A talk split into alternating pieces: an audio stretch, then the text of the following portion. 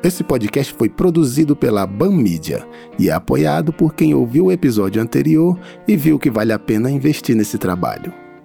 Se chegando ao final desse trajeto você também achar que vale, pode fazer um pix para viajanelapodcast.gmail.com. Mas você é do tipo que gosta de aprofundar a discussão técnica e filosófica sobre o episódio? Sente falta de uma galera discutindo sobre o tema? Quer saber sobre os bastidores e até como foi feito? Vai lá no apoia.se barra Viajanela e torne-se assinante. Tem até playlist de altíssima qualidade relacionada a cada episódio. Fique à vontade e boa viagem!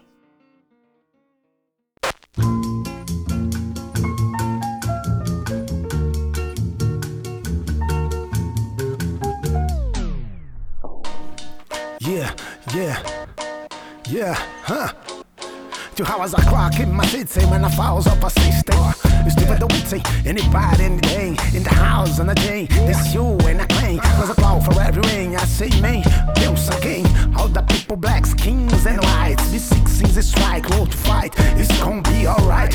Ataque Belize, song of the radio station. Applause of the nation. Let's get ovation. Descend the capitation.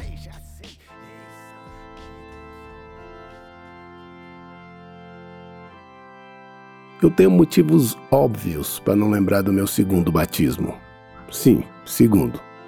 O primeiro, que também não lembro, é quando você recebe o nome. Às vezes no cartório, muitas vezes ainda na barriga de mamãe. Daí vem a expressão nome de batismo. No meu caso vieram mais alguns batismos. Eu era muito pequeno, não fazia ideia do que era aquilo. Um lugar estranho, um velho que eu nunca vi na vida e três aguinhas. Aguinha em nome de Padre, aguinha em nome de Filho, aguinha em nome de Espírito Santo. Amém. Conforme conta minha mãe, se o padre molha a minha cabeça e eu dou os piti que eu dava na hora do banho, iam ter que acionar o Vaticano. Segundo algumas religiões, o batismo é indispensável para garantir sua entrada no céu. Mas isso é para adulto. Na Bíblia tem uma cláusula que diz que o reino do céu já é das criancinhas. Mas eu conheci a vantagem de ser batizado quando criança. Ter padrinho e madrinha. Dindim e dindinha, como eu falava. Isso aumenta a chance de você ganhar aquela roupa ou brinquedo que papai e mamãe não podiam dar por motivos de você tem mais três irmãos. Agora, se você, adulto, não foi batizado, acho melhor se organizar, porque é tipo visto, tem que ter. Se não, em vez de ir pra Disney, você pode parar no Beto Carreiro.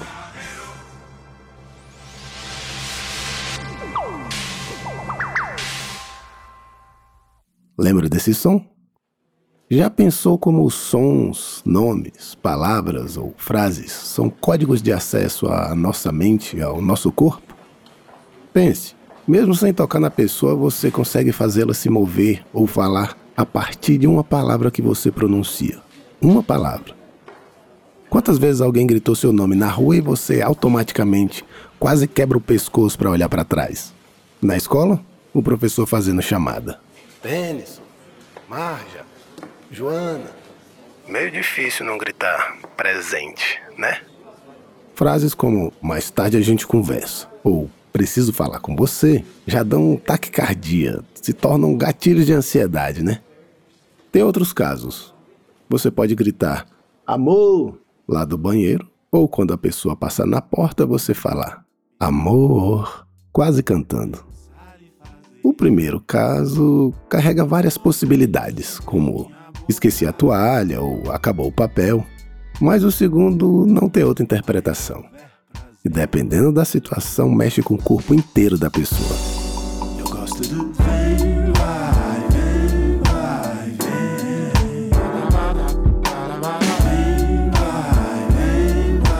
vem. Não esqueça dessa informação: os nomes, as palavras, as frases e principalmente os sons são códigos de acesso.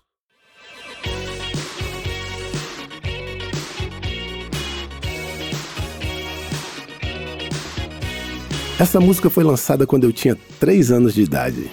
E se você ouve até hoje, imagine nos anos 80 e 90, quando ela foi um sucesso absoluto. É uma das músicas alegres que eventualmente me fazem chorar, sem motivo aparente. Sem tristeza, só nostalgia mesmo. Me vem a imagem de um banquinho de madeira que tinha no quintal de casa, eu deitado nele tomando sol em um dia frio e minha prima com o rádio no talo fazendo faxina. Morávamos no mesmo lote, meus pais no barraco da frente, minha madrinha e minha prima na casa principal. Não sei se foi na casa dela ou na minha, mas um dia apareceram com um instrumento de cordas parecido com um triângulo oco com a ponta cortada. Uma cítara. Você provavelmente já viu uma em algum lugar. Essa é a primeira lembrança que eu tenho de ter pego em um instrumento. E de alguma maneira, talvez pela musicalidade que eu já tinha ou pela ignorância, aquilo me pareceu fácil de tocar. Mas demorou um tempo para eu saber se realmente tinha alguma habilidade com música. A próxima vez que eu fui pegar um instrumento já foi o violão. Eu morava no Paranoá, devia ter uns 11 ou 12 anos, talvez. Eu fui com minha mãe visitar um pessoal da igreja e na casa tinha um. Eu tentei tocar alguma coisa e gostei do som. O Beto, o dono do instrumento, viu que eu levava jeito e me ensinou os acordes Dó maior, eu acho, Ré maior e Mi. E o baixo de Summer Nights.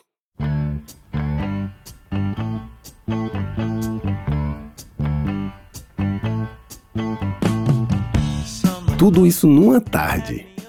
E quando ele começou a tocar Stay Away to Heaven, a mãe dele repreendeu. Essa é considerada do diabo.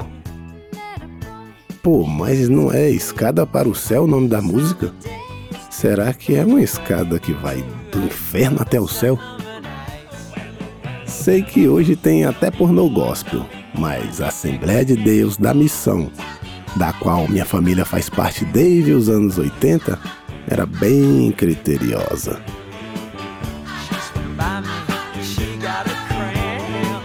Outra conexão foi com a família de Eliseu, que tinha violão também e foi um dos meus melhores amigos na época da igreja. Pensando aqui, eu acho que eu era meio interesseiro, né? Um dia o pai dele colocou ele naquelas aulas de violão que tem toda quebrada. Eles moravam em uma ponta da rua, já na quadra vizinha. Na outra esquina era a casa de Daniel, o professor. E no meio desse trajeto ficava a minha casa. Eu vivia indo para a casa de Eliseu para ele me ensinar o que ele estava aprendendo. Aí a gente combinou assim: ele ia para aula, na volta passava lá em casa e me dava uma aula rápida, deixava o instrumento e os exercícios. Eu treinava o resto do dia e levava as coisas para ele de manhã, na hora que eu ia para a escola. Eventualmente eu matava a aula e ficava lá na casa dele tocando com ele. O pai dele percebeu esse movimento e foi falar com meu pai.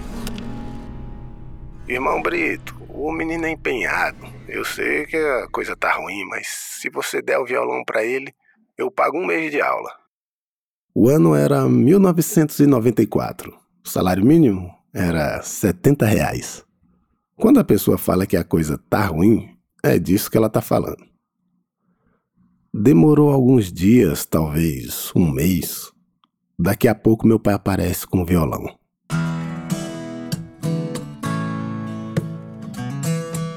Não preciso dizer o tamanho da minha felicidade, né? Lá em casa a gente não ganhava nada fora de datas comemorativas, até porque você sabe. Comprou para um, tem que comprar para os três. Isso fazia aquele dia mais especial ainda. Abri a caixa, afinei, fiz os primeiros acordes e só parei de tocar quando minha mãe insistiu por eu jantar. 15 anos depois, trabalhei numa loja de instrumentos musicais e passei um ano desembalando violões praticamente todos os dias, lidando com os patrões mais escrotos que você possa imaginar. Mas até hoje, aquele cheiro de madeira e verniz me transporta para aquele dia, quando eu ganhei meu primeiro violão.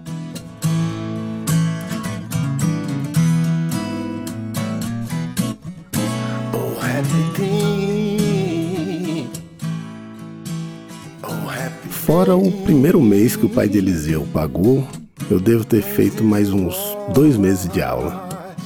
O orçamento apertou. O professor se compadeceu e me deu mais algumas aulas grátis. Eliseu continuou firme nas aulas e se tornou músico reserva da igreja. Eu voltei a ser aluno dele e, vez ou outra, ele me passava a guitarra no culto.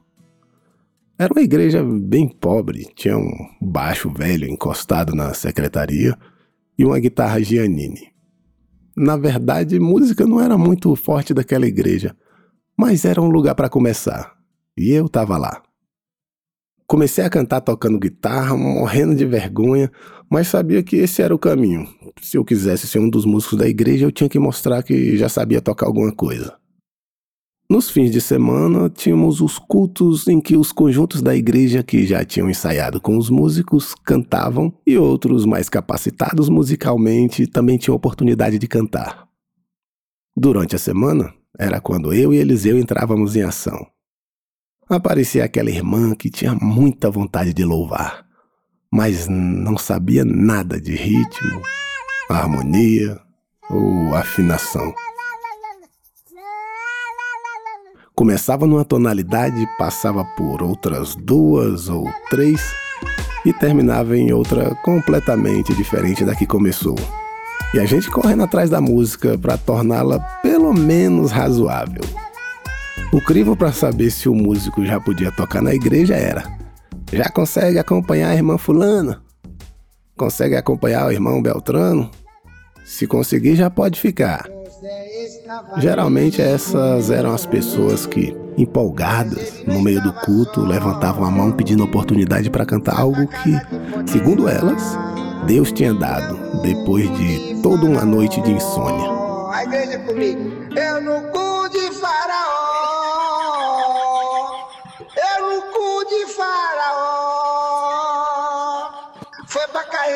De Potifar, eu no cu de Faraó.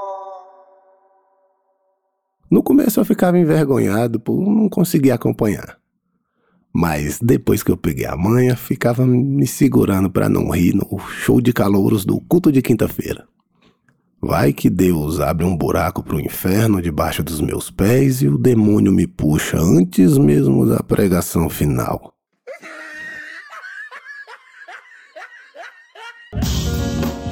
Eu me apaixonei por essa brincadeira, mas quando eu tenho mais, você já sabe, né? A igreja tinha uma regra. Para você fazer parte da equipe de músicos, você tinha que ser batizado.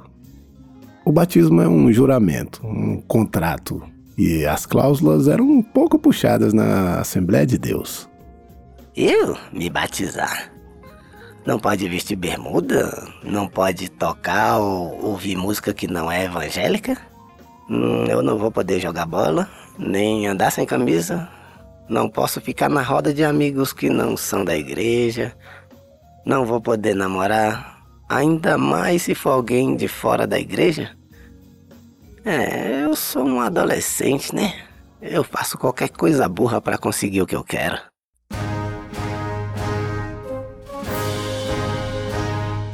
Então lá fui eu pro meu terceiro batismo.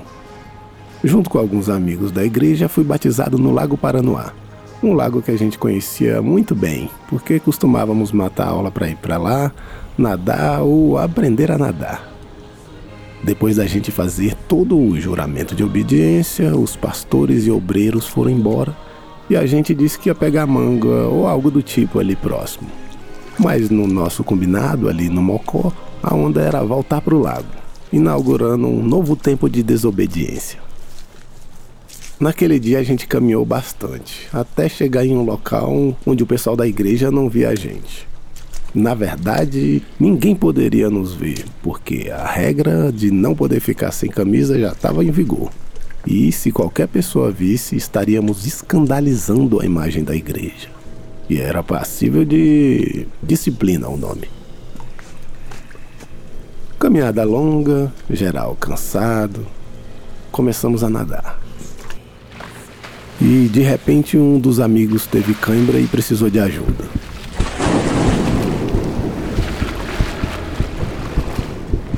No desespero ele nem conseguiu pedir ajuda. Outro amigo que percebeu e foi socorrer. Foi um susto. Rápido, mas um susto.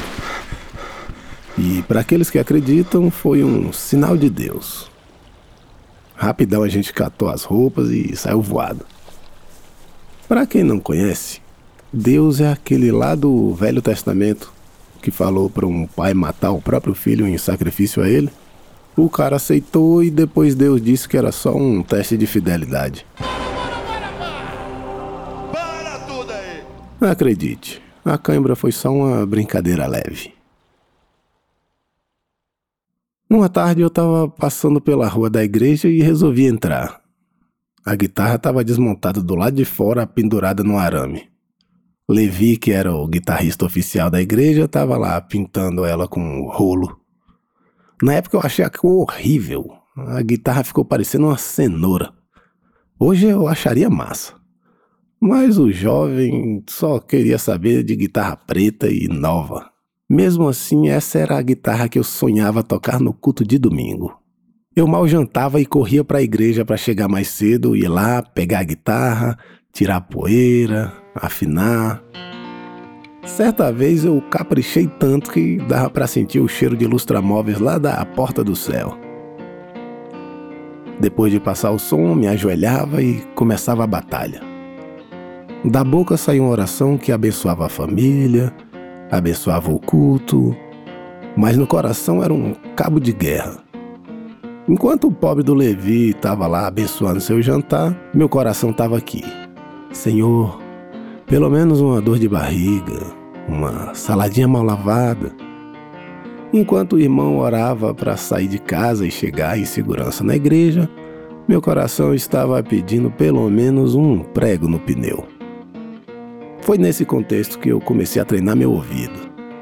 E um som difícil de esquecer é o ronco do motor do Cossel 2 de Levi estacionando na igreja.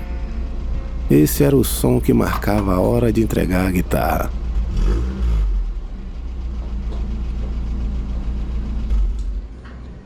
Mas teve um dia que eu não fiz nenhuma questão de tocar.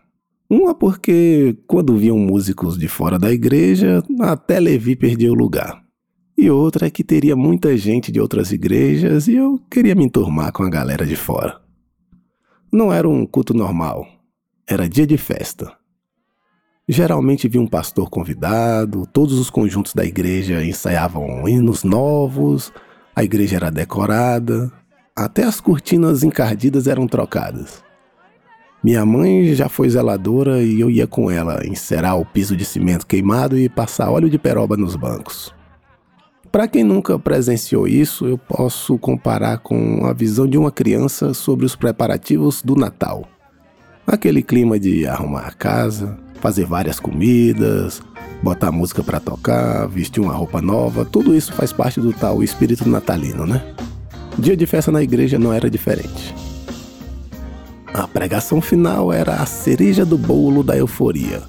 E se o convidado não perdesse a mão, o time, a gritaria e choradeira que os vizinhos da igreja adoravam ia se repetir mais uma noite. Eu tava lá, ensopado de todo esse suco inflamável, entre gritos de glória e aleluia e choro de emoção, embalados pela música bem tocada. E aconteceu. Me subiu pela base da espinha um tipo de raio que começava a se espalhar pelas costas, se movendo pela nuca, passando pelos ombros, indo até as pontas dos dedos. Uma espécie de orgasmo. O mesmo choquinho foi até o topo da minha cabeça e desceu pelo meu rosto como se escorresse, chegando até o meu queixo. Nesse momento eu experimentei uma dormência na língua e lábios que revivi anos depois tomando axé de fala pela primeira vez. Isso fez com que eu perdesse o domínio das palavras e tudo que eu falava era qualquer coisa sem significado aparente. Esse fenômeno tem nome: glossolalia. Algumas religiões chamam de língua dos anjos. A psiquiatria, você deve imaginar. A linguística tem trabalhos em que divide o fenômeno em três aspectos: religioso, patológico e lúdico. Mas não vamos transformar isso aqui em aula. Esse momento foi, foi muito marcante para mim e para quem viu. O batismo no Espírito Santo significava uma espécie de intimidade com Deus. As pessoas passaram a me olhar como um escolhido ou coisa do tipo. Porque batismo no Espírito Santo é coisa séria. Alguns amigos até se afastaram. Parecia que eu tinha virado um X9 de Deus. Mas eu também me afastei um pouco. Eu queria eu queria sentir aquilo de novo e ficar de papo ali fora da igreja, marcando esquema com as irmãs visitantes, ia me tirar do foco.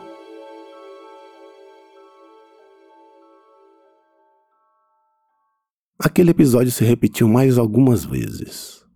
Até que eu fui perdendo interesse, achando chato seguir as regras da igreja, principalmente sobre namorar. Eu era um adolescente, né? E é só nisso que adolescente pensa. Bom, pelo menos os privados disso. Um dia arrumei minha primeira namorada fora da igreja. Me apaixonei, a comissão de obreiro não quis saber.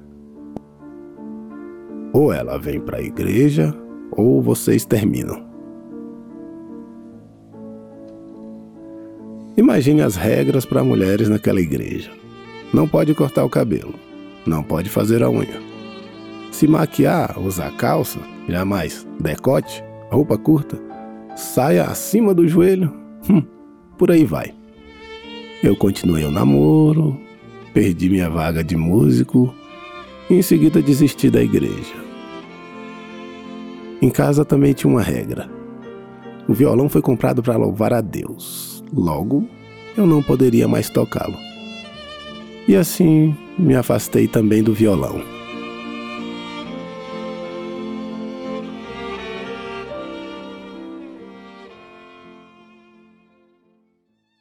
Eu conhecia muita música quando saí da igreja, mas não conhecia quase nada de música brasileira. Conheci a música gringa, porque um dos pecados que eu cometia era ouvir músicas que não era da igreja, mas só me permitia ouvir música em inglês. Sob o argumento de se eu não entendia, não me contaminava.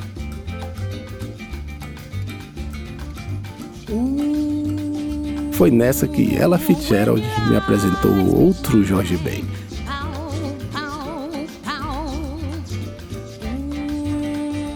Mais que nada sem samba de preto velho. Eu fiquei assim, eu, eu conheço isso em algum lugar. Elis, Gal, Gilberto Gil, Jorge Benjó, toda essa galera era mal falada pela igreja. E ainda é. Ou se envolvem com droga ou macumba. Que na igreja lia-se como pacto com o diabo. Nesse contexto, sabe quando eu ouviria Jorge Ben e seu samba de macumba? Nunca, né? Foi já com uns 20 anos que eu entrei na onda de frequentar lojas de usados, vendas de garagem, para comprar coisa barata. E nisso fui encontrando música diferente em vinil. Jorge Ben entrou na minha lista de artista para se ouvir com mais calma. Mas achar discos dele não, não era exatamente fácil. As pessoas não, não queriam muito se desfazer dos discos, sei lá. Eu nunca tinha prestado atenção em Chove Chuva e talvez nunca tivesse ouvido a versão original. Um dia, jogando dominó na casa da minha tia, botaram um vinil para tocar. Quando eu ouvi aquilo, fiquei abismado como aquele samba era diferente, macio, bem jazzístico. Eu pensei, eu vou ampliar. Eu não sacava muito de produção e ainda nem tinha ferramenta eficiente para chegar a algo digno. Eu tentei muito. Depois de uns dois anos, eu retomei a ideia e cheguei a um som aceitável, mas muito experimental. Como tudo que o Ataque Beliz, o meu grupo de rap, fazia. Aliás, se eu tive uma escola de aceitação da estranheza, foi o Ataque Beliz. A maioria das pessoas que tem acesso a nossos discos não presenciou nossos testes e experimentações ao vivo, porque nossas apresentações não costumavam ser muito cheias. Ou não enchiam porque a gente viajava demais.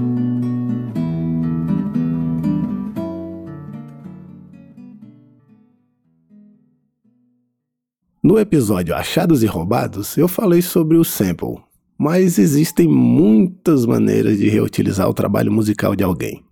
Tem versão, remix, releitura, paródia, plágio, tradução, adaptação para outro idioma. Pegar a melodia de uma música e escrever outra letra em outro ritmo é uma prática que eu conheço desde que eu comecei a ouvir. As músicas mais tradicionais cantadas na igreja evangélica, quando não são traduções literais, são versões de clássicos americanos, ingleses e até do acervo de hinos e cânticos escandinavos. Por exemplo, a música tocada enquanto o Titanic afunda, Nearer My God to Thee, está na harpa cristã, o inário oficial das Assembleias de Deus, e é o número 187. Foi traduzido como Mais perto quero estar.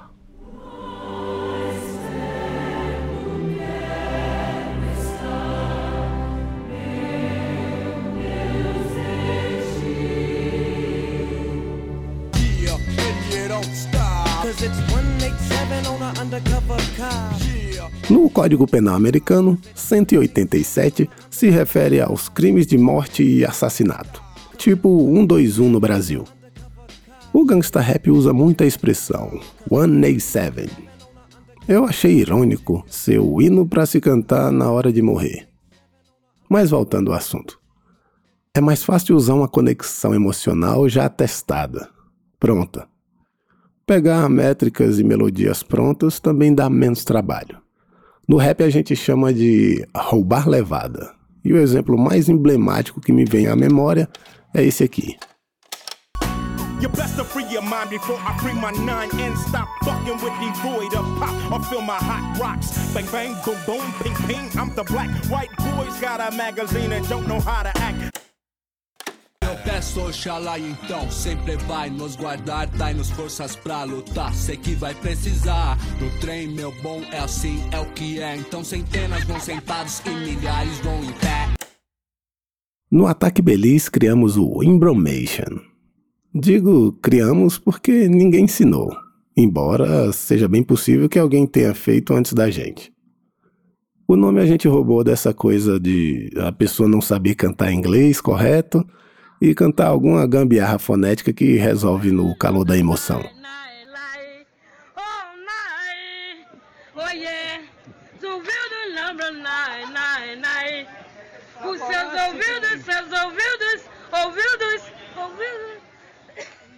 No nosso caso, não, não era bem isso. Para testar qual clima ficava melhor em determinado instrumental, a gente improvisava algo do tipo, tipo inglês, e gravava. Aí depois roubava a própria levada. Nessa bagaceira, inclusive, nasceu So Easy. Uma faixa que sairia no primeiro álbum, mas a gente perdeu um HD com ela e eu acho também que em 2009 o mundo não estava preparado para ouvir isso.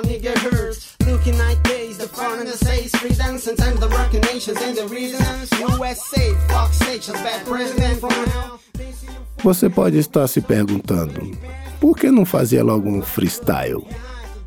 No freestyle você precisa raciocinar rápido, escolher palavras, etc.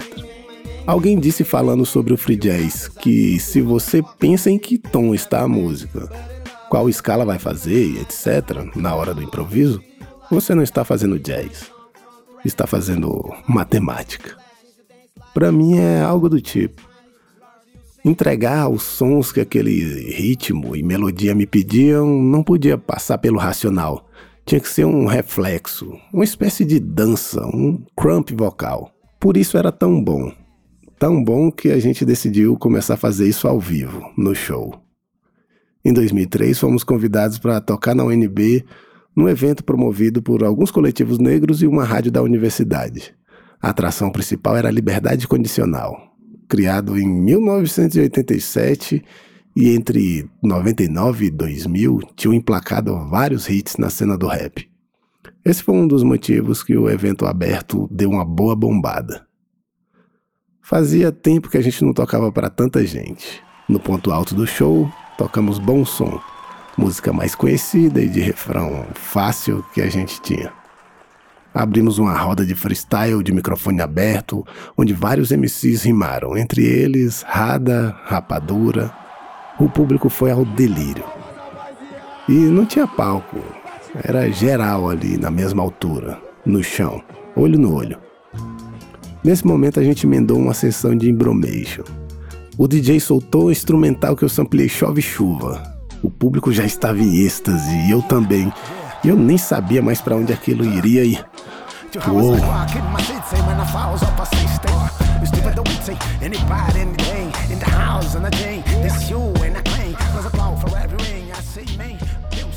Aquele choquinho na espinha aconteceu de novo. A sensação de que eu, o som, todo mundo era uma coisa só, uma bola de eletricidade.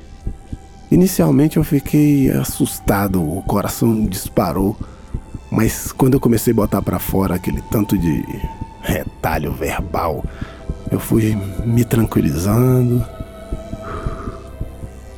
Aquela tranquilidade de quando o avião sai da zona de turbulência, parece a sensação de quando se está entrando no mar agitado com um barco pequeno. Parece que eu tinha passado da arrebentação.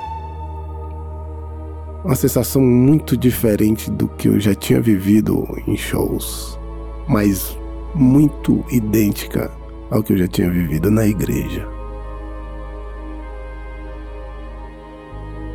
A gente não tocou muito tarde por conta da falta de ônibus para voltar para casa. Mas depois dessa hora eu não me lembro mais de muita coisa, só de flashes do show, do show do Liberdade Condicional e mais para frente, do dia amanhecendo, a gente andando pela rua, improvisando, bem depois de todo o público ter ido embora. Eu me reconheço ignorante o suficiente para transformar em palavras o que eu senti. Chamo de raio, choquinho, energia, tanto faz.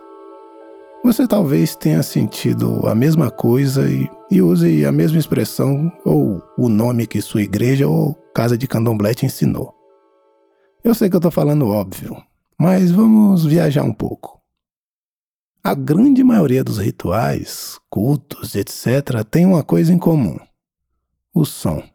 Seja uma banda inteira, um trio de tambores com rum, rompi e lê, ou um simples adjá, se é que dá para chamar um adjá de simples. Quando tocam, entram no nosso corpo e abrem ou fecham portais. Vamos fazer um exercício.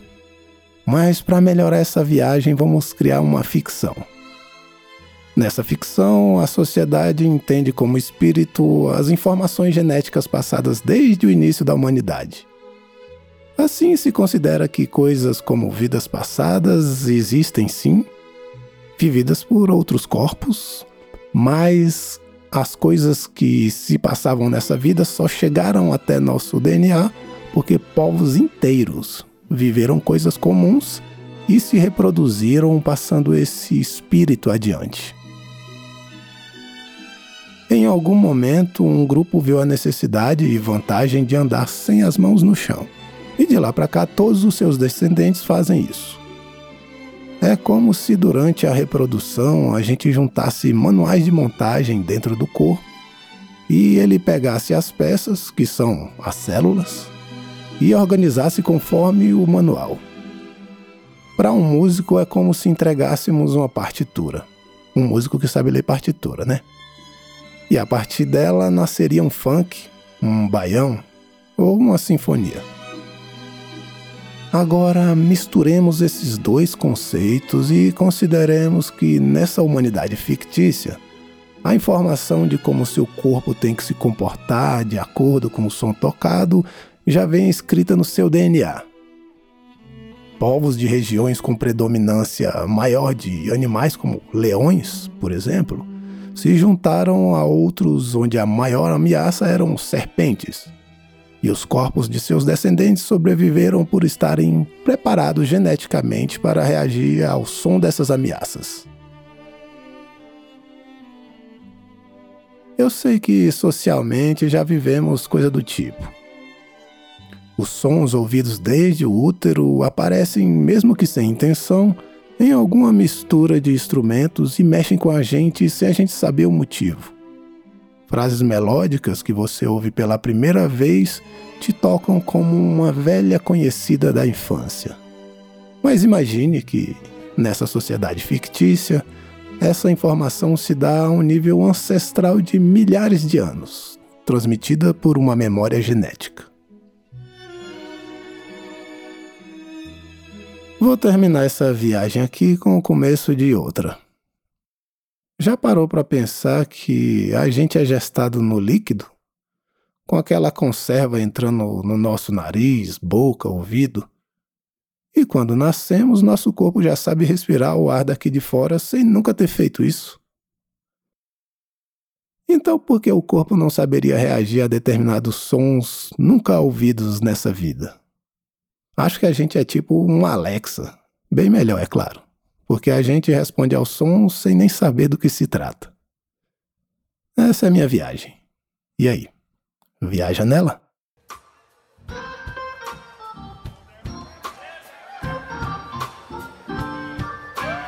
Viaja Nela é um podcast original BAM Media. E esse é o episódio O Quinto Batismo. Ele foi produzido pela BAN e patrocinado por quem gostou do episódio anterior e decidiu apoiar financeiramente doando via Pix para viajanela.podcast.gmail.com Se você quer conhecer mais sobre o universo do Viajanela e participar dele, acesse apoia.se barra e seja assinante a partir de 15 reais mensais. Prometo muita viagem e conteúdos exclusivos para cada categoria de assinante. Você também pode contribuir compartilhando esse episódio ou entrando no seu agregador e dando 5 estrelas lá na avaliação. Se você tem uma marca ou um produto e quer associar o Viaja Nela, entre em contato pelo e-mail viajanela.podcast.gmail.com e também pelo Instagram, arroba Viajanela. Agora, se você quer um podcast para chamar de seu, feito sob medida, fale com a BAM. Todos os contatos estão na descrição do episódio. Eu sou Igor Melo e fiz o roteiro, apresentação, edição, desenho de som e trilha sonora original.